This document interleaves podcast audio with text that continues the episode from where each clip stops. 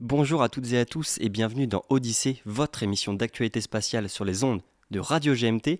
On se retrouve ce soir pour le septième épisode de la saison 2 qui sera peut-être le dernier, mais on vous réserve d'éventuelles surprises dans l'été en fonction de nos calendriers. Avant de commencer l'émission et de vous présenter l'équipe de ce soir, on se passe comme d'habitude le générique. A tout de suite.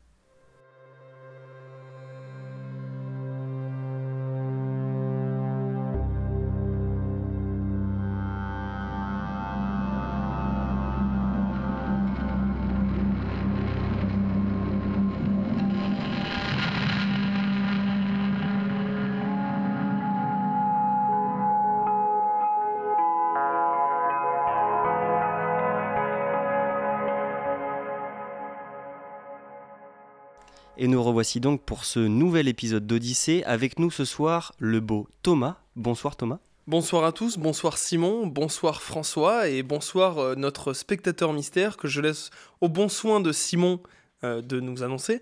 Et puis euh, bienvenue sur Odyssée. Il avance un petit peu dans l'émission. Déjà, bonsoir également au grand François. Eh bien, bonsoir à tous et toutes. Comment tu vas? Eh bien, très bien. Je suis ravi de voir le visage d'ange de Thomas pour la première fois. Il spoil tout la présentation parce que déjà, nous sommes effectivement en physique dans un vrai, le studio de GMT, mais pas n'importe où, dans l'appartement de notre cher président de la radio, mon cher Mathis. Bonsoir Mathis, qui n'a pas de micro, mais Bonsoir Bonsoir Voilà. Président. vous l'aurez sûrement entendu de loin. Donc on fait notre grand retour en studio et ça fait plaisir pour cette potentielle dernière de la saison, mais on y reviendra peut-être. Euh, on change pas les bonnes habitudes, très clairement. On va commencer directement par une partie actualité qui va être présentée par Thomas pour un sujet qui concerne éventuellement la Lune, d'après ce que j'ai compris. C'est exact. En effet, nous allons parler de la Lune et plus particulièrement du prochain gros programme à s'y rendre. Euh, nous avons bien sûr déjà parlé de ce programme Artemis. Nous en avons parlé sur Horizon. Nous en avons parlé dans des précédentes émissions d'Odyssée avec grand plaisir. Et pour le petit récapitulatif, c'est une mission qui a été lancée depuis 2017 avec un coût estimé, alors bien sûr, euh, on sait très bien que ça peut évoluer, mais à 35 milliards de dollars, ce qui fait de la thune. Euh, donc autour de ça, on a parlé bien sûr de SLS, de LOPG, du HLS et j'en passe. Retrouvez nos précédentes émissions pour plus de détails. Mais ce dont nous allons parler aujourd'hui, c'est de deux petits événements qui entourent ce beau programme. Eh bien, c'est le CNES qui a rejoint les accords Artemis. C'était, j'ai noté sur mon petit papier le, euh, j'ai noté le 7 juin de cette année. Mes excuses. Et donc le CNES a rejoint en tant que 20e pays les accords Artemis pour une meilleure collaboration pour retourner sur la Lune. Un, autre événement a été annoncé assez récemment, je ne sais pas si vous en avez entendu parler, mais c'est le lancement de Artemis One qui aura lieu normalement entre le 23 août et le 6 septembre. Bien sûr, la date n'est pas encore fixe car on le sait, tous les lancements sont sujets à différentes variations. Il y a la météo, il y a les coûts, il y a ne serait-ce qu'un petit torchon qui peut être oublié près d'un réacteur. Mais ça, on en a déjà parlé. Bien sûr, ce premier vol aura lieu sans équipage à bord d'Orion, mais en conditions opérationnelles pour tester vraiment la, possibilité d'envoyer du monde autour de la Lune. La mission devrait durer environ 25 jours, mais revenons-en au CNES, c'est une magnifique participation de la France au projet initial de la NASA pour se rendre une nouvelle fois sur notre beau satellite et notamment pour en voir la face cachée, possiblement l'eau gelée et j'en passe. Messieurs, à vous, avez-vous un peu suivi tout ça? Bah déjà, juste pour rebondir très rapidement, on a vu qu'il y avait un, un certain Thomas Pesquet qui était là durant la signature, donc on le savait, qui, euh, qui- en tout cas lui se projette déjà vers la Lune, donc la signature du CNES, même si lui fait partie de l'ESA officiellement, c'est euh, c'est quand même une grande symbolique, mais il y a d'autres choses à dire, mais je laisse François déjà rebondir un peu. Alors, moi, ce qui m'intéresse le plus, c'est de me dire que c'est le CNES, mais c'est la France. Et la France, en signant les accords Artemis, c'est le choix d'une position politique qui est de rejoindre les Américains, qui, à travers les accords Artemis, sont des positions sur le droit de l'espace qui ne sont pas unanimes ni consensuelles. Euh, bon, euh, je- j'en ai déjà souvent parlé, je le refais rapidement. Euh, ces accords Artemis, c'est notamment deux éléments importants. L'appropriation des ressources de l'espace qui sont validées dans cet accord, section 10, et la création de zones de sécurité, section 11. C'est pas accepté par tout le monde, notamment par les Russes et les Chinois. Donc en fait, là, géopolitiquement, la France a décidé de se mettre du côté des Américains dans son interprétation du droit de l'espace. Alors, juste pour rebondir rapidement là-dessus, moi c'est assez marrant que tu parles de ça et que tu mettes ça en avant, parce que j'en parlais justement avec un ami euh, hier soir, qui me disait, mais en fait, quand on regarde ça, en effet, comme tu dis euh, si bien François, c'est la France qui rejoint les États-Unis. Et en cette période troublée depuis euh, maintenant plusieurs mois par les dissensions avec l'Ukraine, et ben il me disait, en fait, ça donne un peu le sentiment d'une... On, est sur, on repart sur une nouvelle course à la Lune, mais dans un contexte, encore une fois, où on retrouve un, bloc de gens qui se rallient aux États-Unis et la Russie qui est un petit peu euh, face à face avec euh, ce programme. Et en fait, un petit peu, c'est, il me faisait ce clin d'œil, ce, parallèle là. euh, ouais, on disait c'est pas la course euh, à la lune parce qu'on va tous être dans le même bateau, on va y aller ensemble et tout ça. Et en fait, par le contexte géopolitique, et ben on se retrouve dans un contexte qui, mine de rien, euh, fait un petit peu effet miroir à ce qui s'est passé il y a euh, plusieurs dizaines d'années. C'est vrai, alors que pour autant, au final, quand tu regardes les calendriers, c'est pas forcément lié à ce qui se passe actuellement dans le monde et en Europe en particulier, parce que on le savait depuis longtemps que la France et surtout l'Europe étaient engagées. Déjà, l'Europe était premièrement engagée dans le SLS, mais, euh, mais c'est vrai qu'aujourd'hui, l'interprétation est quand même un petit peu différente. Quand tu lis entre les lignes et la manière dont ça s'est passé, et la communication qu'il y a eu autour, on sent que c'est une prise de parti en fait. Et, euh, et franchement, moi, après, c'est j'essaye de me comment dire de m'écarter de ces euh, vérités politiques mais pour autant euh, je pense que oui il y avait forcément un effet d'annonce qui était euh, bien bien manigancé pas dans le mauvais sens du terme mais qui était appuyé pour montrer justement cette collaboration là où la Russie à l'heure actuelle a tendance à régresser dans ses collaborations internationales dans le milieu spatial. Mais bon on pourra on a déjà évoqué le sujet un peu précédemment on y reviendra peut-être très bientôt d'ailleurs dans l'émission mais euh, est-ce que tu avais d'autres trucs à avancer, euh, Thomas? Non, du tout, si ce n'est que c'est un beau projet que j'invite vraiment tout le monde à se tourner vers ce programme Artemis parce que on est, alors nous en particulier autour de cette table, on est une génération qui n'avons pas connu euh, les premières missions Apollo, les premiers pas de, de Armstrong, Buzz, Aldrin et Michael Collins.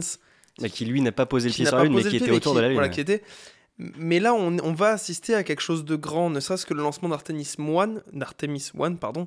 Ça va être quelque chose de, de grand, ça va être un bel événement, et j'invite tout le monde à, à suivre ça parce que parce que c'est euh, pouvoir rattraper un petit peu le temps perdu d'une certaine manière. Et comme tu l'as dit, le lancement est annoncé pour la fin août, début septembre pour l'instant. 23 août, 6 septembre.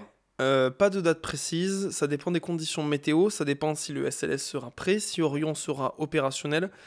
Mais c- comme toujours, on l'a vu, hein, il y a des lancements qui ont été décalés 2, 3, 4 fois, Mhm. ça peut aller plus loin. Surtout pour des gros programmes comme ça. Et à l'heure actuelle, il y a justement une des premières, euh, un des premiers gros jalons qui est en cours. Le SLS est encore euh, sorti de son bâtiment d'assemblage pour faire des tests. Et vous pouvez d'ailleurs voir des photos et des vidéos assez incroyables du lanceur euh, sur, euh, dans son état de préparation initiale. D'ailleurs, si j'y pense, j'ai une super fun fact. Je suis tombé dessus en venant ici. Euh, je sais pas si vous en avez entendu parler, mais euh, pour ce lancement d'Artemis 1, euh, la NASA se dote d'une nouvelle technologie de caméra dont je suis désolé, j'ai oublié le nom de la boîte qui produit ça. Et en fait, il sera possible de visionner le lancement en 4K, mais en VR à 360 degrés, Incroyable. Qui sera fixé sur le lanceur du coup? Qui sera fixé sur le lanceur. Ça, On pourra suivre le lancement à 360 motherfucking degrés. Et ça, honnêtement, même si euh, je suis pas pro NASA pour autant, hein, mais les Américains, d'un point de vue général, sur les retransmissions de leur Ils lancement, bien ils ont vraiment une avance incroyable. SpaceX a mis le, la barre très haut. La mais NASA, là, était, la NASA était déjà douée de base, Ouais. mais, euh, mais là, un nous- lancement en VR avec les, les, les, les- les glazes où tu regardes autour de toi, ça peut être Ouais, exceptionnel. en Europe, euh, en Asie et autre part dans le monde, on a beaucoup de choses à apprendre de ce point de vue-là. Même si c'est pas la le premier budget à mettre sur une fusée, très clairement, c'est quand même important, je pense. Euh, on peut passer, je pense, à la prochaine actu, qui va également parler un petit peu de ce côté coopération. C'est suite à l'annonce donc de euh, déjà, comme on avait évoqué, les combinaisons spatiales de sortie extravéhiculaire américaine étant remises en cause pour différents problèmes euh, qui ont été constatés à plusieurs reprises, notamment au niveau des systèmes d'aération, de euh, reflux de l'eau et de l'air, et qui amenaient à, une mise en danger des, astronautes. Elles ont été euh, rappelées sur Terre. Je ne sais pas si elles ont déjà été rapatriées, mais là-dessus, bon, c'est un détail, elles ne sont plus utilisées.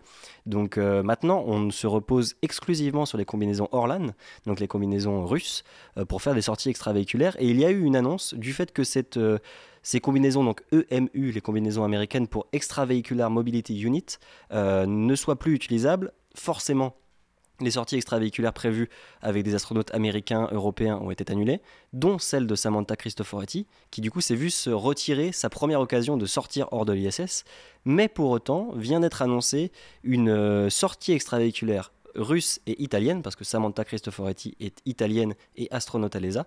Et elle sortira en toute logique, pour l'instant c'est encore un peu flou, mais en, le 21 juillet euh, de cette année, donc 2022, euh, sur les flancs de, de l'ISS, avec un astronaute russe qui s'appelle Oleg Artemiev, j'espère bien le prononcer. Et donc c'est quand même assez étonnant de voir cette collaboration quand même continuer, perdurer, alors qu'il y a pas mal de... Alors déjà sur Terre, mais même en dehors de ça, dans l'ISS, dernièrement, il y a encore eu des coups de communication de Roscosmos, etc., dont on ne déballera pas tous les, tenants et les aboutissants, parce que très honnêtement, c'est plus ou moins euh, euh, futile et puéril, je trouve. Mais pour autant, cette, euh, cette collaboration effective, elle est quand même assez intéressante et du fait qu'elle se, se justifie hein, bien sûr parce que Samantha Cristoforetti s'est entraînée en 2021 sur la combinaison Orlan, donc elle ne sort pas de nulle part. Hein.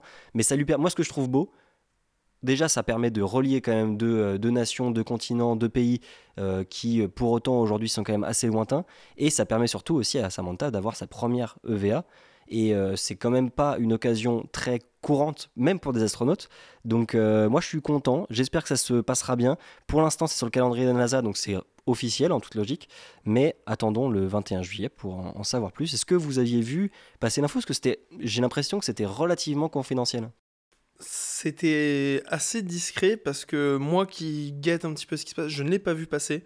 J'ai vu passer l'info que les sorties extravéhiculaires allaient potentiellement reprendre mais euh, pas plus. Donc tu, tu m'as appris l'info euh, en m'annonçant de quoi tu allais parler euh, il y a 24 heures de ça dans l'émission. Bah, J'espère que ça sera maintenu, en tout cas pour l'instant on croise les doigts. Et toi François, est-ce que tu avais vu le truc passer? Non, de la même façon je ne l'avais pas vu, mais ce que je trouve toujours beau avec cette ISS, c'est qu'on a un, un, environnement qui est interdépendant. Mais par définition, on ne peut pas tout couper. Et à cause de, en raison, grâce à cette interdépendance, on est obligé de travailler ensemble. Et c'est quand même, je trouve, peut-être une bonne métaphore d'un environnement qu'on partage en commun, sur lequel on est interdépendant et qui nous pousse à collaborer. C'est dommage que cette métaphore ne soit pas écoutée et entendue partout. Mais là, tu vois, ce qui est important, c'est que c'était pas une obligation de leur part de faire sortir. Ils pouvaient très bien faire sortir un autre astronaute euh, russophone ou russe, mais euh, ils ont fait le choix de mettre une astronaute italienne, européenne. Alors, ils n'ont pas mis un, ou une astronaute américaine, hein, mais, euh, mais pour autant, je trouve que c'est quand même fort. Donc, je voulais en parler et j'espère que ça se fera dans de bonnes conditions. On est à peu près bon, je pense, sur cette actu. Donc, je laisse la parole à mon cher François qui va nous parler d'un premier lancement réussi, je crois. Et oui, moi, l'actualité que je vous présente, elle nous ramène au 21 juin dernier. Le lanceur sud-coréen KSLV-2, Korea Space Launch Vehicle 2, qu'on peut aussi nommer Nouri, du, ce qui signifie monde, eh bien ce premier lanceur, euh, enfin ce lanceur sud-coréen a placé un satellite sud-coréen en orbite. Autrement dit, un lanceur et un satellite sud-coréens fait maison qui ont été placés par les, par les Sud-Coréens tout seuls.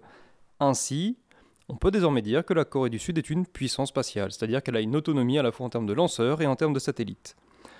Ce qui est intéressant, c'est plusieurs choses. Tout d'abord, je l'ai dit, le nom du lanceur, il y a un numéro 2 dedans. Eh bien parce que le numéro 1, il a eu lieu le 21 octobre 2021 et ça a échoué parce que problème avec le troisième étage du lanceur. Bon, c'est un détail, hein, le spatial, c'est aussi beaucoup d'échecs, on en a parlé il n'y a pas si longtemps. Euh, autre élément intéressant, c'est que là, c'est une question de lanceur. En termes de satellite, le premier satellite sud-coréen, c'est 2013, sur un lanceur états-unien. Ça renvoie à ces questions aussi de collaboration euh, dont on vient de parler un peu avec l'ISS. Et enfin, élément très important, c'est que la Corée du Sud est une puissance spatiale, d'accord, mais la combienième Eh bien, du côté des journalistes sud-coréens, on dit souvent qu'elle est la dixième puissance spatiale. Sauf que en réalité, c'est discutable puisqu'il y a un pays qui est venu avant la Corée du Sud, c'est la Corée du Nord.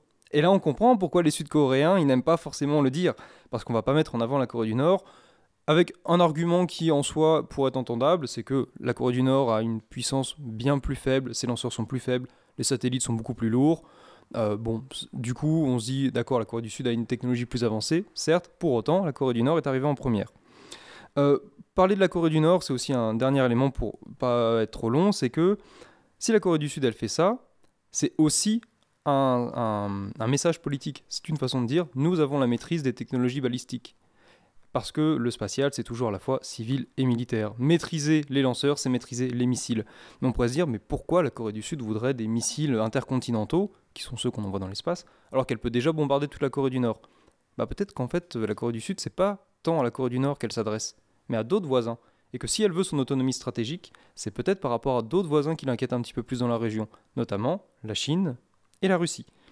Donc euh, cette actualité, c'est à la fois une actualité plutôt positive, bon bah c'est bien, un nouveau pays entre dans la course. Par contre, c'est une actualité qui nous rappelle que le spatial, c'est aussi toujours une question militaire. Franchement, c'est quelque chose que j'avais suivi, mais j'avais pas pour autant pris autant en compte le côté euh, diplomatique et le côté militaire, bien entendu, de, la chose, parce que euh, moi je suis un petit peu un gamin, quand je vois une fusée, je, je suis content qu'ils réussissent, parce que je sais qu'ils ont eu beaucoup, beaucoup de déboires, qu'ils ont ils ont des ingénieurs qui sont extrêmement talentueux et vraiment ils mettent du soin à ce qu'ils font dans le, point de vue spatial. Mais c'est vrai qu'un lanceur, mine de rien, comme on l'évoquait déjà il y a quelques émissions euh, euh, de ça, ça reste un missile, un gros missile. Donc euh, la réussite de Nouri, que je trouve être un nom à la fois poétique et très mignon quelque part, moi ça m'a fait plaisir, mais j'avais pas cette vision-là de dissuasion presque en fait, de, dire regardez, on a moyen de vous taper dessus. Donc ouais, c'est vrai que ça ça nuance un petit peu ce côté euh, vraie réussite, euh, engouement spatial. Et euh, pour le côté Corée du Nord, c'est vrai que pour autant, ce sont deux frères et sœurs jumeaux et jumelles, disons, qui se tirent un peu la bourre, mais je trouve que on est quand même, de toute façon c'est incomparable, hein, mais on est quand même sur deux objectifs très différents. La Corée du Sud a quand même un, un aspect culturel, développement technologique et scientifique derrière ce programme spatial et cette agence spatiale qui est réel. Enfin, en tout cas, moi je le perçois comme tel. Et donc c'est certes on peut faire des classements, mais c'est incomparable dans les faits. Donc voilà, c'est juste ce que je tenais à dire. Je sais pas si Thomas, toi, tu avais suivi un petit peu l'actualité? J'avais un petit peu suivi, euh, j'avais vu l'information un petit peu que la Corée du Sud, justement, allait faire des lancements et tout ça. Pas dans le détail, donc François, tu me, tu me mets à jour. Euh, mais en effet, c'est une bonne analyse, le fait de dire justement, euh, attention, on est là. Et c'est un petit peu ce contexte. Alors, on en parlait tout à l'heure avec cette, idée un petit peu de, de parallèle avec la guerre froide. Mais en fait, on se retrouve un petit peu encore une fois dans ça, c'est-à-dire que la guerre froide, finalement, pour ceux qui ont ouvert un bouquin d'histoire au collège, c'était ça. C'était dire, on le fait pas, mais on peut vous raser de la Terre. Et encore une fois, on est le spatial aujourd'hui, c'est de l'exploration, c'est de la magnificence, c'est beau, c'est euh, des ressources, c'est plein de belles choses, c'est de l'humanité. Mais il faut pas oublier qu'on est dans un contexte aujourd'hui où c'est aussi du attention, je peux t'en mettre plein la gueule, au-delà au -delà même du ciel. Et ça, c'est important de le rappeler. C'est important de rappeler qu'aujourd'hui, bah, les puissances, les puissances émergentes, les puissances actuelles, se font valoir par leur force militaire, par leur force spatiale, mais c'est toujours intrinsèquement lié, malheureusement. Avec d'ailleurs, sur le plan militaire, c'est au-delà même du missile et donc de, la menace euh, balistique, c'est tout simplement l'espionnage. En 2023, premier satellite euh, d'espionnage sud-coréen sera envoyé de façon autonome. Voilà, c'est annoncé. Ouais, et voilà, c'est quand même des grosses avancées pour euh, une petite puissance du spatial, une puissance émergente. Et donc, justement, dans notre deuxième partie d'émission, on va parler de puissance émergente du secteur spatial. Mais avant ça, nous allons faire euh, un petit tour, nous allons nous arrêter quelques instants dans un autre système solaire que le nôtre, beaucoup plus mystérieux. Vous l'aurez compris, c'est l'instant Space Culture.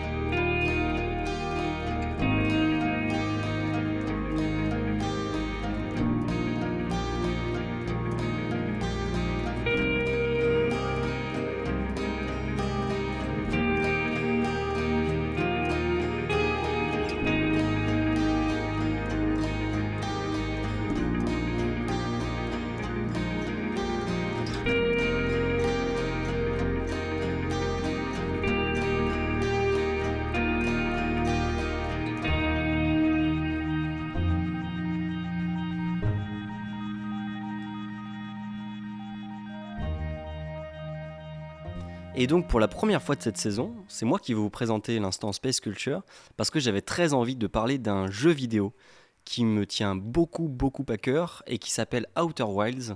Peut-être que vous connaissez, c'est un, petit jeu. Il reste quand même dans la catégorie des petits jeux, même s'il a eu un franc succès. Sorti en 2019, euh, après euh, de multiples péripéties. Je ne vais en dire que très peu de ce jeu parce que tout l'intérêt justement d'y jouer, c'est de ne rien en connaître et de, euh, de venir découvrir en l'essayant. C'est un jeu qui a dont la construction, disons, a commencé en 2012 dans le cadre d'un projet de master américain dans des universités américaines sur le jeu vidéo. Et en gros, c'était une sorte de mémoire de fin d'année, de créer une petite euh, base, des petites briques de jeu qui ont ensuite amené un projet de thèse sur lequel plusieurs personnes se sont engagées. Et euh, il y a eu un petit monsieur qui s'appelle Mazi Oka, euh, qui a découvert le projet déjà bien abouti, parce qu'il y avait quelques années de travail derrière, euh, durant une euh, conférence qui présentait les avancées d'écoles de, jeux vidéo, enfin d'universités de jeux vidéo aux États-Unis. Euh, Masioka, peut-être que vous le connaissez parce que c'est un acteur qui a joué dans la série Heroes, qui a joué le personnage de Hiro Nakamura. Et sans rien spoiler du jeu, peut-être que son personnage dans la série vous indiquera un petit peu un des systèmes principaux du jeu. Mais en gros, le principe, c'est que vous vous retrouvez dans un univers, enfin une, galaxie et un système solaire complètement différent d'une autre, avec quelques similitudes qui sont euh, assez intéressantes à observer et qui, en gros, eh bien, un mystère, tu, tu fais partie, tu arrives, tu fais partie d'une civilisation relativement développée, qui, qui, se base sur des briques et des brocs, et tu es en gros, tu comprends que tu es le futur pilote d'un programme spatial euh, qui s'appelle d'ailleurs Odyssée. Et ça, le, et ce qui est drôle, c'est que le nom de l'émission ne vient même pas de là, parce que je l'ai découvert après. Et, euh, et, du coup, tu es le prochain pilote, et ton but, c'est de trouver un petit peu des réponses sur d'éventuels civilisations antérieures qui ont vécu dans ce système solaire et tu vas rencontrer de très très nombreuses péripéties et vraiment euh, observer des choses absolument magnifiques et absolument terrifiantes à la fois. Mais j'en dirai pas plus. Vraiment, je vous invite de euh, A à Z à jouer à ce jeu pour toutes les personnes. C'est un jeu solo, bien évidemment. Euh, enfin, bien évidemment non, mais en tout cas, je vous le dis, c'est un jeu qui se joue tout seul chez soi ou avec des amis pour partager l'expérience. Et je n'en dirai pas beaucoup plus parce que c'est vraiment euh, quelque chose, si tu y vas avec trop de connaissances, je pense que tu perds un peu l'expérience du jeu.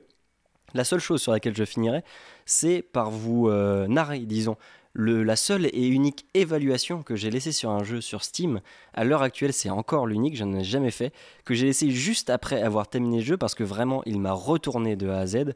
C'est un petit studio euh, américain à la base qui a été donc récupéré par euh, le la plus grosse entité de Masioka qui s'appelle Mobius Digital. C'est édité par Annapurna Interactive en lien avec Steam mais aussi et surtout avec Epic Games. Et donc je termine cette chronique par euh, vous narrer un petit peu ce, petit commentaire que j'ai laissé, qui disait Ce jeu est tout simplement un réel chef-d'œuvre de bout en bout. Il est parfois apaisant, parfois oppressant, mais toujours beau et émouvant. La narration choisie pourra sûrement en perdre plus d'un, mais soyez sûr que si vous passez les premières heures de ce jeu en ayant le sentiment de découvrir un monde qui vous fascine et que vous ressentez la volonté d'y replonger encore et encore, eh bien accrochez-vous car vous n'êtes absolument pas au bout de vos surprises. Ce jeu m'a touché et je, peux vraiment le dire, m'a presque bouleversé à certains égards, et que certains aspects physiques mais aussi émotionnels euh, dans ces musiques enivrantes, dans ces paysages incroyables, sont absolument inénarrables dans le sens où il faut s'y plonger pour les découvrir. Je recommande cette expérience absolument unique euh, que toutes les personnes qui acceptent de se laisser happer par une aventure incroyable pendant une petite, sûrement trop petite vingtaine d'heures, découvriront avec un plaisir immense. À toutes les personnes qui ont travaillé sur ce jeu ou qui ont participé de près ou de loin à son existence, je vous remercie du plus profond de mon cœur, un joueur conquis. Et c'est rare que je laisse le moindre commentaire sur quoi que ce soit dans ma vie, que ce soit des restos, des cinémas ou je ne sais quoi, donc c'est pour vous dire que j'ai été touché. Est-ce que vous les gars, ce jeu, il vous parle? Vous en avez entendu éventuellement parler? Je vois, je tiens juste à le dire pour euh, le, background de l'émission que mon cher Mathis me dit qu'il connaît ce jeu et qu'il a l'air d'aimer. Incroyable. Il a gagné même le meilleur, euh, tous les récompenses et toujours incroyable. On y reviendra. Mais en tout cas, il a l'air de lui plaire. Thomas? Père Castor n'a qu'à bien se tenir, mais tu nous as très très bien vendu ce jeu. Euh, je ne l'ai pas encore fait euh, par manque de, matériel et de, et de financement, mais bordel, prends ma carte. Prends, prends mon argent. Je suis chaud, je suis convaincu. Je, je, je c'est bon, on y va. Après une telle déclaration d'amour, bah, va falloir que j'arrête ma thèse pendant 20 heures au moins, du coup.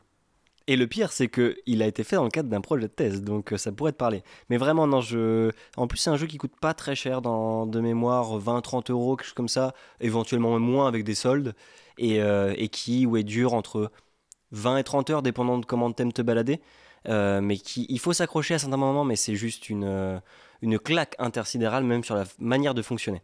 Donc, moi, c'est vraiment, vous l'aurez compris, une perle que je garderai avec moi pendant très très longtemps et je suis vraiment content d'avoir pu vous le partager durant cet instant Space Culture. Mais bon, retournons à nos sujets. Et donc oui, c'est bien beau de parler de jeux vidéo et de- d'expériences immersives, mais on est quand même là pour parler de, de réel, de spatial. Comme l'a évoqué François, on a, au-delà de la NASA, de l'ESA, de, même de Roscosmos, on a quand même de plus petites agences spatiales, qu'on appelle émergentes dans le milieu, euh, qui sont quand même très intéressantes. Donc on a parlé de la Corée du Sud, avec la- l'agence CARI, je crois que c'est ça les initiales de, de, de celle de la Corée du Sud, mais il y en a beaucoup d'autres. On peut évoquer l'Inde, même si à l'heure actuelle, on y reviendra peut-être, c'est plus une si petite agence que ça, mais on a quand même beaucoup d'autres pays, euh, l'Israël, euh, les Émirats arabes unis, des pays africains, mais moi je souhaiterais y revenir plus tard. Mais c'est aussi la vision qu'on a de ces agences spatiales qui est assez intéressante, je trouve. Le côté émergent, c'est vraiment. euh, ça laisse penser qu'en fait, il n'existait rien à l'origine de ces agences, alors qu'en fait, c'est majoritairement faux. On voit qu'il y a souvent des collaborations qui amènent à des fondations d'agences euh, nationales ou plurinationales, multinationales. Et, euh, et moi, celle qui me parle particulièrement, c'est des agences africaines, parce qu'en fait, on en entend très très peu parler. Même moi, j'ai, j'en avais un petit peu suivi, mais j'ai découvert ça en me penchant justement sur le sujet de cette émission. Et euh, on voit vraiment que sur des questions très larges, climatiques, euh, euh, de, questions antiterroristes, etc., ça peut avoir un vrai intérêt. Vous les gars, quelles sont les premières agences qu'on considère comme émergentes qui vous ont euh, marqué? Alors, moi, avec euh, la thèse que j'effectue, ce que j'ai pu voir notamment, c'est plutôt des débuts d'agences qui ont pu être construites assez rapidement dès les années 60, mais essentiellement, comme tu l'avais dit, dans le cadre de collaboration, de coopération, notamment par exemple le CNES avec l'Inde, mais avec l'Argentine également. Et souvent, c'était la France qui faisait une collaboration qui apportait finalement les lanceurs, qui apportait un savoir-faire, mais en collaboration notamment sur les satellites et les expériences. C'était souvent ça d'ailleurs, les expériences embarquées. On allait dans les pays, on leur proposait de mettre leurs expériences sur des satellites qui pouvaient être français, sur des lanceurs qui pouvaient être plutôt français. À l'époque, on est dans les années 60. Et c'est comme ça que ça se faisait les collaborations. Là, je parle pour le côté européen, enfin le côté d'Europe de l'Ouest. Euh, Un, petit élément que je voulais euh, aborder euh, sur ces collaborations, c'est que, petite fun fact, on va dire, savez-vous que il y a pas mal de pays qui sont allés dans l'espace avant la France? Donc pas mal de pays que l'on ne verrait pas du tout dans l'espace et qui sont arrivés dans l'espace avant la France. Quand je dis arrivés dans l'espace, c'est-à-dire qu'ils ont envoyé une personne dans l'espace avant la France. Et bien si je vous dis que la Pologne, que la Bulgarie, que la Hongrie, que le Vietnam, que Cuba, que la Mongolie et que même la Roumanie ont envoyé une personne dans l'espace avant la France. On parle d'un humain. On parle parle- d'un humain. Ça embouche un coin Je ne savais peut-être plus d'un auditeur. Eh bien, dans quel cadre? Eh bien, un- le cadre d'une coopération très importante dans les années donc euh, 70-80, c'est Intercosmos, c'est-à-dire la collaboration entre l'Union soviétique et ses alliés, qui a permis à pas mal de gens de pays qu'on n'aurait pas soupçonné aller dans l'espace d'y aller. Et par exemple, pour le cubain, ce qui est intéressant, c'est que c'est le premier, euh, le, le premier homme qui est descendant, qui a des- une, des- une- une ascendance africaine, qui est allé dans l'espace. Il est cubain, il n'est pas américain. D'accord, ok. Il est afro, afro-cubain Afro-descendant. entre guillemets. Afro-descendant, cubain, afro-descendant. D'accord. Et ça, c'était donc dans les années 70 Alors pour le cubain, c'est en 1980. En 1980. J'ai- J'avais absolument aucune euh, connaissance de ça. C'est Et- un beau programme qui est oublié, sachant que le, en- le français, le premier français, c'est euh, Jean-Loup Chrétien, Jean Chrétien. 82. Ouais, d'accord. quelques années après. C'est c'est beau et comme tu l'as dit, donc c'était un programme russe de l'époque. Et ce qui est assez intéressant, je trouve, c'est que souvent à cette époque-là, on voit un peu la Russie comme des, euh, des gros radicaux euh, fascistes, etc. Mais en fait, on a aussi des beaux programmes comme ça où on a envoyé des, des gens dans l'espace de, de, de cultures, de pays différents. Et ça, je trouve, c'est c'est magnifique. Ouais, et puis même, euh, enfin, là, on, s'étend un tout petit peu sur un sujet, mais c'est intéressant. Le programme russe de l'époque, a quand même donné lieu à des choses qui sont en fait les prémices de l'ISS, tout simplement. Les stations Salyut, par exemple, et les missions qui y sont liées, même si malheureusement il y a eu des déconvenues assez, euh, assez importantes, euh, c'est vraiment l'origine même de la collaboration internationale avec ensuite la station Mir. Et, je ne savais par contre absolument pas qu'ils avaient ouvert, entre guillemets, alors ça c'est un, geste quand même ouvertement politique, à leurs alliés de l'époque, disons, euh, la possibilité d'aller dans l'espace. Donc tu nous as dit polonais, euh, Bulgare. bulgare, Mongol. mongol. Oui, oui. Hongrois, non Je, je peux vous refaire la liste. Allez, fais péter. Alors, Pologne, RDA, donc République euh, Est-Allemande, Bulgarie, Hongrie, Vietnam, Cuba, Mongolie, Roumanie. Je ne suis même pas sûr qu'il y ait eu d'autres mongols et même vietnamiens J'en suis pas sûr non plus. Même roumain. qui soient allés dans. Rou- Non. Roumain, je me demande si dans le cadre de l'ESA, en tout cas sur la prochaine Hmm. sélection, peut-être qu'il y en aura. Mais, euh, mais c'est c'est impressionnant. Donc je ne savais absolument pas. Le Le- spatial est politique et ce sont des symboles politiques, tu l'as très bien dit, c'est une question politique, une question d'alliance, une question de symbole. Et quand on regarde les affiches de propagande soviétique de l'époque, c'est l'union des peuples dans l'espace. Et puis même plus largement, on a rapidement évoqué euh, l'agence spatiale indienne, donc l'ISRO, euh, qui elle existe. D'ailleurs, j'ai découvert ça, qui existe depuis quasiment aussi longtemps que le CNES au final. Euh, je, vois, je vois que Thomas a des choses à dire dessus, qui existe depuis 1969. Et J'ai fait mes petites recherches là-dessus, justement. euh, L'ISRO, qui en fait euh, n'est pas finalement une, une puissance spatiale tant émergente que ça au sens propre du mot, puisqu'ils existent, comme tu l'as dit, depuis 69, mais ils ont une activité. On n'entend pas parler, c'est un peu comme, euh, co- comme ce petit poisson rouge au fond du bocal où tu, tu le regardes pas, tu as l'impression qu'il n'a pas d'activité, puis en fait tu tapotes au bord et il y a du mouvement, il y a du sable qui bouge. Parce qu'en fait, eh bien, ils ont de l'activité l'ISRO, donc euh, ils ont des satellites d'observation de la Terre, de télécommunications et de météo. Ils ont des satellites scientifiques et en collaboration avec le CNES, qui s'est donc allié avec euh, l'ISRO. Ils ont aussi donc du, sy- du système de positionnement par satellite. Mais ils ont aussi, et ça on en avait déjà parlé, le programme Chandrayaan d'exploration de la Lune, mais aussi euh, Astra, AstraSat, télescope donc d'observation spatiale, et euh, Mangalyaan, je suis désolé si mes prononciations ne sont pas bonnes, pour le programme d'exploration martienne. Et on retrouve, comme on avait déjà parlé côté militaire bien sûr, le programme euh, RISAT euh, 1 et 2, qui sont des satellites militaires. Donc puissance émergente, oui et non, en fait l'Inde existe et a une puissance spatiale depuis quelques années, c'est juste qu'on n'entend pas parler, et aussi que euh, son spatial se développe assez récemment, sur les 20 dernières années, mais ils sont là. Ouais, et puis même, ils sont là de manière vraiment très appuyée parce que après, il y a le côté communication et le côté aussi très euh, occidental qu'on a de, la vision du spatial qui nous amène à ne pas trop suivre leur actualité. Mais pour autant, fait important, le l'ISRO emploie plus de 17 000 personnes, quasiment 18 000 personnes, euh, ce qui est 5 fois plus que le CNES, donc ce qui est pas rien, ce qui est relativement comparable, enfin, ce qui est plus comparable à la NASA qu'au CNES. Alors que pourtant, ils ont un budget qui est, donc là je vérifie les chiffres, hein, qui n'est seulement que de 1,5 milliard de dollars par an, ce qui est beaucoup, hein, mais ce qui est euh, plus de 10 fois moins que la NASA. Mais bon, ça explique un petit peu aussi le côté euh, salaire très faible. Quand on compare aux 35 milliards du programme Artemis de la NASA, on voit une, on peut faire un point d'échelle euh, de La, différence la d'argent. NASA, c'est entre 20 et 25 milliards par an, en Voilà. gros, de, de financement globaux. Mais, mais ce qui est important pour rebondir là-dessus, quand même, c'est cette idée que voilà, on parle de militarisation. Sur Horizon, on a fait un article sur le commandement de l'espace qui existe depuis quelques années, qui a pris part notamment au CNES il y a de ça euh, 3-4 ans. Ils ont commencé à leur construire des locaux. On a vu des militaires arriver au CNES. Je me rappelle, Simon, on était en stage au CNES quand on a vu les premiers militaires de l'armée de l'air arriver. Mais l'Inde, qui est une puissance spatiale à laquelle on ne pense finalement jamais, a des satellites militaires de captation des données, ce genre de choses, qui sont déjà présents.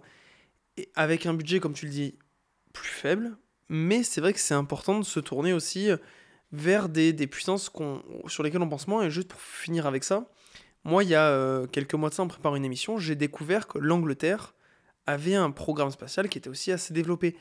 Mais là aussi, c'est des choses parce qu'on n'en- on n'entend pas parler. La NASA, le CNES, l'ESA bouffent toute l'info. Et euh, il faut aussi se tourner vers euh, les pays où on parle un peu moins. Mais on, a parlé dans une précédente émission des, missiles anti-satellites, la, destruction de, satellites en orbite. L'Inde fait partie des pays qui ont détruit des satellites via des, missiles pour prouver, entre guillemets, militairement et diplomatiquement qu'ils en étaient capables. Et ils l'ont fait. Donc, euh, encore une fois, là, on on n'est pas trop sur le côté émergent, mais on est plutôt sur le côté invisibilisé des agences spatiales. Et, euh, et l'ISRO en fait partie. Et c'est vraiment très très intéressant ce que vous venez de dire sur l'invisibilisation, le fait que les médias s'intéressent peu, parce que je pense que ça pourrait être intéressant aussi de réfléchir à la définition même de ce qu'est une puissance spatiale. Je l'évoquais au tout début dans l'actualité, par puissance spatiale, traditionnellement, ce que visent les États, c'est l'autonomie, c'est-à-dire autonomie de lanceur, autonomie de satellite, ce qui permet d'avoir des satellites d'espionnage sans aller demander aux copains ou aller au- ou demander aux alliés.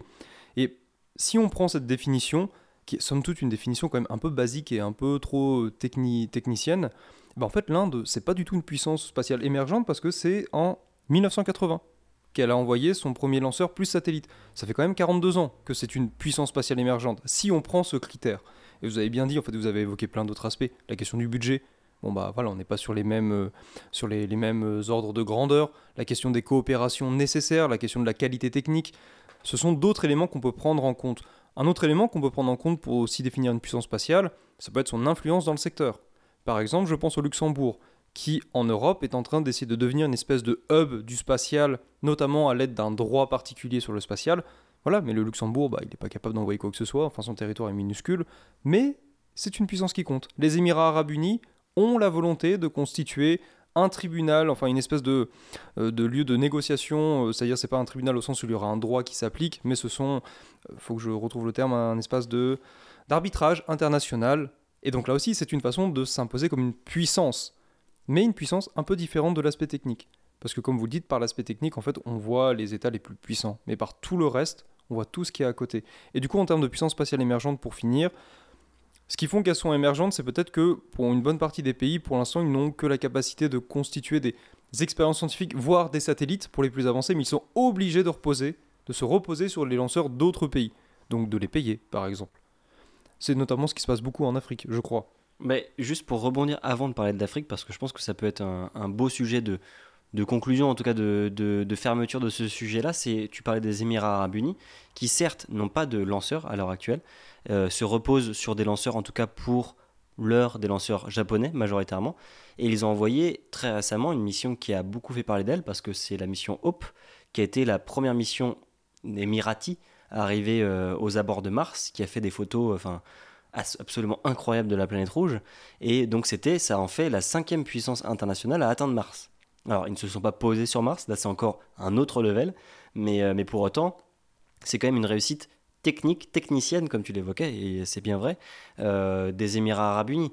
Et, là-dessus, moi ça m'a quand même vachement épaté de dire qu'un un, pays, alors après, avec tout l'argent et toutes les controverses qu'il y a autour, et là, moi je m'en... Encore une fois, je vois la- la notion naïve du spatial. Moi, je suis un enfant devant quelque chose. Je, je connais euh, en tant que euh, visibilité et vision adulte tout ce qui se passe à côté, mais d'un point de vue réussite spatiale, c'est quand même une très belle chose. Mais après, le côté africain est très différent dans le sens où, pour moi, ce qui se crée en Afrique, même s'ils n'ont pas l'indépendance des lanceurs, en tout cas pour le moment, même si en plus leur sol est vachement intéressant pour ça, parce qu'encore une fois, ils sont euh, proches de la frontière équatorienne, ils ont un territoire désertique, peu peuplé à certains endroits, ils ont tous les avantages. Malheureusement, ils n'ont pas les infrastructures pour le moment et les soutiens qu'il faudrait. Mais euh, ils ont des programmes qui sont hyper intéressants parce que vraiment très liés au côté pragmatique, au côté civil. Et là-dessus, moi, c'est un point euh, que je voudrais évoquer avec vous pour un petit peu clôturer cette émission. C'est est-ce que euh, vous avez un petit peu connaissance de... Moi, vraiment, je, suis honnête, hein, j'avais très peu connaissance de ça avant, de l'implication du spatial dans la géopolitique africaine et même dans la vie quotidienne de certains pays africains. Moi, je citais par exemple tout à l'heure le Nigeria, il y a aussi euh, l'Afrique du Sud, il y a aussi le Kenya. On a, entre guillemets, on a prémuni certaines populations d'épidémies de, dingue et de, paludisme, excusez-moi surtout, euh, via le spatial, via les zones d'humidité, le développement des, euh, des groupements de moustiques, etc. Et moi, je trouve ça absolument incroyable, en fait, que même s'ils n'ont pas l'indépendance globale, disons, du spatial, ils arrivent à appliquer des choses avec des petits satellites, des CubeSats par moment, et qu'ils ont vraiment une, euh, effervescence autour du spatial qui est, encore une fois, en, France en tout cas, je trouve, assez invisible. Et vous avez raison, je, réinsiste, le terme d'invisibilisation, il est très bien trouvé parce qu'en réalité, quand je me suis renseigné pour l'émission, j'ai retrouvé des choses comme télémédecine, euh, donc données météorologiques, euh, l'espionnage ou la surveillance du territoire, classico-classique. Mais en fait, moi, c'est des choses, je ne savais pas que ça avait cette importance aujourd'hui, mais dans ce que j'étudie, moi, dans ma thèse, années 60, en fait, c'est- normal, c'est basique. Quand le spatial se lance dans les années 60, on a la course à la Lune, c'est très beau. Mais en fait, euh, pour tous les autres États du monde, la question c'est de se dire, mais qu'est-ce qu'on va en faire? Mais en fait, c'est génial. On va pouvoir apporter l'éducation au monde entier. On va pouvoir faire des programmes éducatifs mondiaux. On va pouvoir euh, améliorer la, la production alimentaire partout dans le monde. Donc en fait, les utilisations qu'on a aujourd'hui du spatial, ce sont des choses dont on parle depuis les années 60. Et c'est là où, quand on parle d'invisibilisation, quand vous en parlez, vous avez raison, parce qu'en réalité, c'est un aspect fondamental du spatial, mais depuis le début. Mais sauf que dans l'histoire qui fait rêver, eh ben on n'en parle pas, parce que c'est pas ça qui intéresse. On préfère, c'est très bien, moi je suis aussi euh, très enthousiaste à l'idée de retourner sur la Lune, mais ça écrase tout le reste, et ça écrase ce qui a le plus d'importance pour les gens dans leur vie quotidienne. Bon, par contre, quand on regarde les chiffres, on se dit que... euh, D'accord, ça se développe en Afrique, mais on n'en est pas non plus à quelque chose d'incroyable. Alors mes chiffres datent un peu, je voyais de, mes chiffres datent de 2019, il y avait 31 satellites africains. Donc 40% étaient envoyés durant les trois, dans les trois dernières années, donc entre 2016 et 2019. Euh, bon, 31 satellites, quand on regarde le nombre de satellites par exemple prévus dans les méga constellations, ça reste modeste. Mais euh, c'est un début. Alors je sais pas, entre 2019 et 2022, ce qu'il en a été. Mais comme tu l'as- dit, même sans avoir les chiffres en main, euh, une grosse, grosse partie de ces satellites-là ont été envoyés dans les trois dernières années. Donc on peut imaginer qu'à l'avenir, cette évolution s'accentue. Et donc du coup, euh, qu'on puisse voir, tu l'évoquais en fait, euh, le côté historique et le côté belle histoire, disons, du spatial. Et moi, j'ai vraiment euh, l'envie que cette belle histoire se, se concrétise aussi en Afrique. Parce que c'est quand même un pays avec l'Amérique du Sud, parce que pour le moment, on en a très peu parlé à part l'astronaute euh, cubain, que ça se concrétise aussi en Afrique. Donc euh, voilà, j'ai envie de suivre ça. Mais vas-y Thomas. Puis on retrouve aussi, pardon, il faut pas l'oublier, on retrouve aussi l'émergence de, de start-up, qu'elles soient françaises ou internationales ou européennes, qui proposent du microsatellite, de la constellation de satellites, de l'antenne.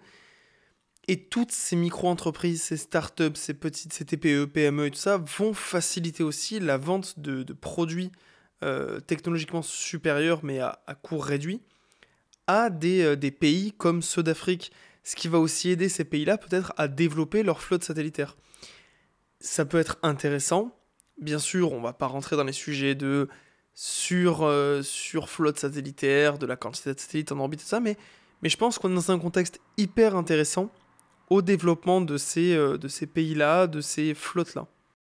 Et puis plus largement, moi ce que j'ai trouvé assez incroyable, c'est que euh, l'Afrique en 2018, euh, fin 2018, début 2019, s'est dotée de son équivalent de l'ESA, parce qu'il y a une agence spatiale africaine qui existe, donc de tout le continent, qui regroupe les agences algériennes, égyptiennes, nigérianes, sud-africaines et j'en passe.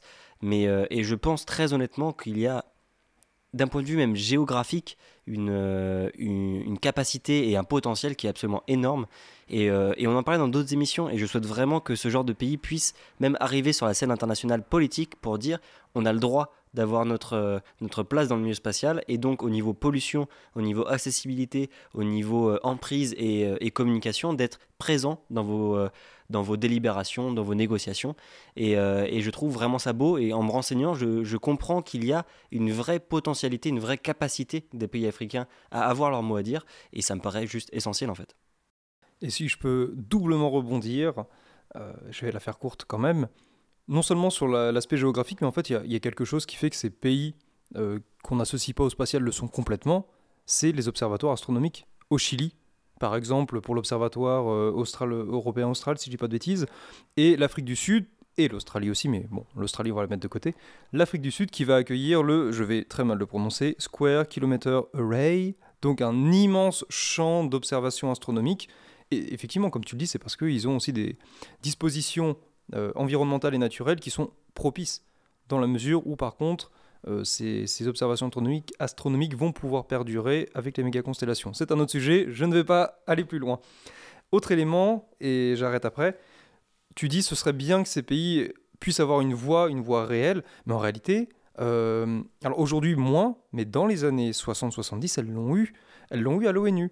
Dans le droit de l'espace, ces pays ont un rôle réel qu'on a aussi plus ou moins oublié. Le traité de l'espace, le grand traité euh, 67, c'est vraiment États-Unis, URSS qui ont euh, la main mise dessus. On peut discuter, mais mettons. Par contre, il y a un autre accord qui s'appelle l'accord sur la Lune, qui a été ratifié en 79, et qui, lui, justement, avait pour ambition de préciser, de préciser le traité de l'espace, et notamment de mieux prévoir la façon dont, on allait pouvoir mener des activités sur la Lune.